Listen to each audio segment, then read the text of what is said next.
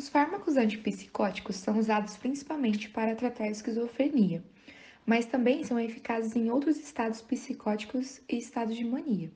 O uso de medicação antipsicótica envolve o difícil limite entre o benefício de aliviar sintomas psicóticos e o risco de uma ampla variedade de efeitos adversos perturbadores. É importante ressaltar que esses medicamentos não são curativos e não eliminam o transtorno crônico do pensamento, mas com frequência diminuem a intensidade das alucinações e ilusões, permitindo que a pessoa com esquizofrenia conviva em um ambiente de apoio. Os antipsicóticos são divididos em primeira e segunda gerações. Os de primeira geração são inibidores competitivos em vários receptores, mas seus efeitos antipsicóticos refletem o bloqueio competitivo dos receptores da dopamina. Eles são os que mais provavelmente causam transtornos de movimento, conhecido como sintomas extrapiramidais, particularmente os fármacos que se ligam fortemente aos neuroreceptores da dopamina, como o haloperidol. Já as medicações que se ligam menos com a dopamina, os transtornos de movimento são menos prováveis.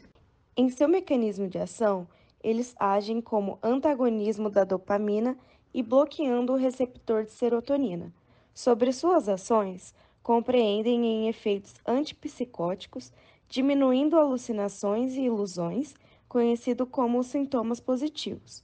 Os sintomas negativos, como a falta de afeto, apatia, falta de atenção, déficit cognitivo, é aliviado pelos fármacos de segunda geração.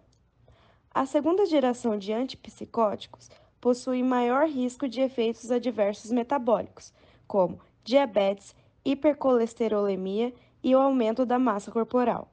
É importante salientar que 10 a 20% dos pacientes com esquizofrenia apresentam resposta insuficiente a todos os antipsicóticos de primeira e segunda gerações. Para esses pacientes, a clozapina revela-se um antipsicótico eficaz com riscos mínimos de sintomas extrapiramidais. Contudo, seu uso clínico é limitado aos pacientes refratários por causa de seus efeitos adversos graves. A clozapina pode causar supressão da medula óssea, convulsões e efeitos adversos cardiovasculares.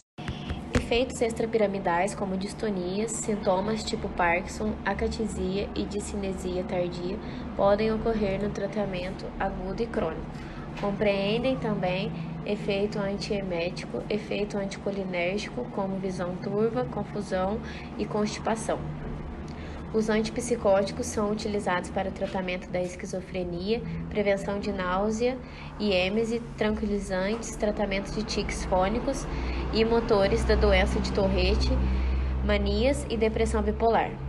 Todos os antipsicóticos podem baixar o limiar convulsivo e devem ser usados cautelosamente em pacientes com convulsões ou que têm esse risco aumentado, como na abstinência ao álcool. Esses fármacos também recebem a advertência de que aumentam a mortalidade quando usados em pacientes idosos com transtornos comportamentais relacionados à demência e à psicose. O uso de antipsicóticos em pacientes com transtornos do humor deve ser monitorado quanto ao agravamento do transtorno e às ideias e aos comportamentos suicidas.